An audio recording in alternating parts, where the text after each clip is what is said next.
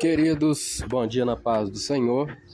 Palavra de Deus para o nosso dia de hoje, leitura da revista da Escola Dominical. Lição de número 5, será ministrado no próximo domingo, dia 30 de janeiro. Título da lição: Como ler as Escrituras. Texto áureo, Atos 8:30 diz: E correndo Filipe, ouviu que lia o profeta Isaías e disse: Entendes tu o que lês? Verdade prática.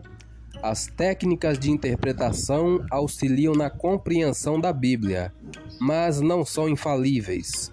Por isso, não podem ser colocadas acima da autoridade da palavra de Deus. Leitura diária de hoje, segunda-feira. Todos os leitores da Bíblia também a interpretam. Daniel capítulo 9, versículo 2. No ano primeiro do seu reinado, eu, Daniel, entendi pelos livros que o número de anos de que falou o Senhor ao profeta Jeremias, em que haviam de acabar as assolações de Jerusalém, era de setenta anos. Vamos adiantar a leitura da revista. Leitura bíblica em classe. Se encontra no livro de Atos, capítulo 8, versículos 26 a 30, que diz: E o anjo do Senhor falou a Filipe, dizendo: Levanta-te e vai para a banda do sul, ao caminho que desce de Jerusalém para Gaza, que está deserto.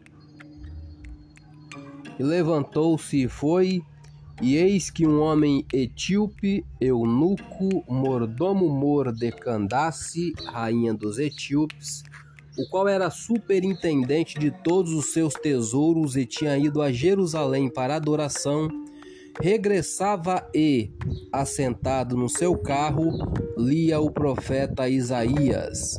E disse o Espírito a Filipe: Chega-te e ajunta-te a esse carro.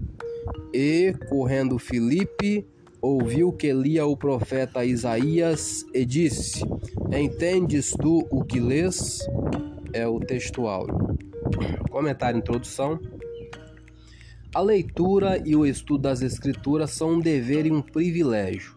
Por isso, temos que zelar pelo conhecimento bíblico e estar conscientes da necessidade de aplicar o texto sagrado em nossas vidas. Tiago alerta que devemos ser cumpridores da palavra e não apenas ouvintes.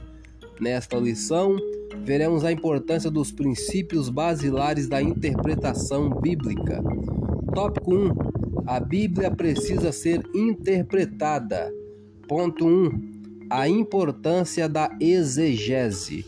O termo exegese vem do grego eis, traduzido como fora ou fora, e agein, com sentido de guiar. Literalmente significa guiar para fora, isto é, extrair a intenção das palavras de um texto. Assim, o alvo da exegese é deixar que as Escrituras digam o que o Espírito Santo pretendia no seu contexto original.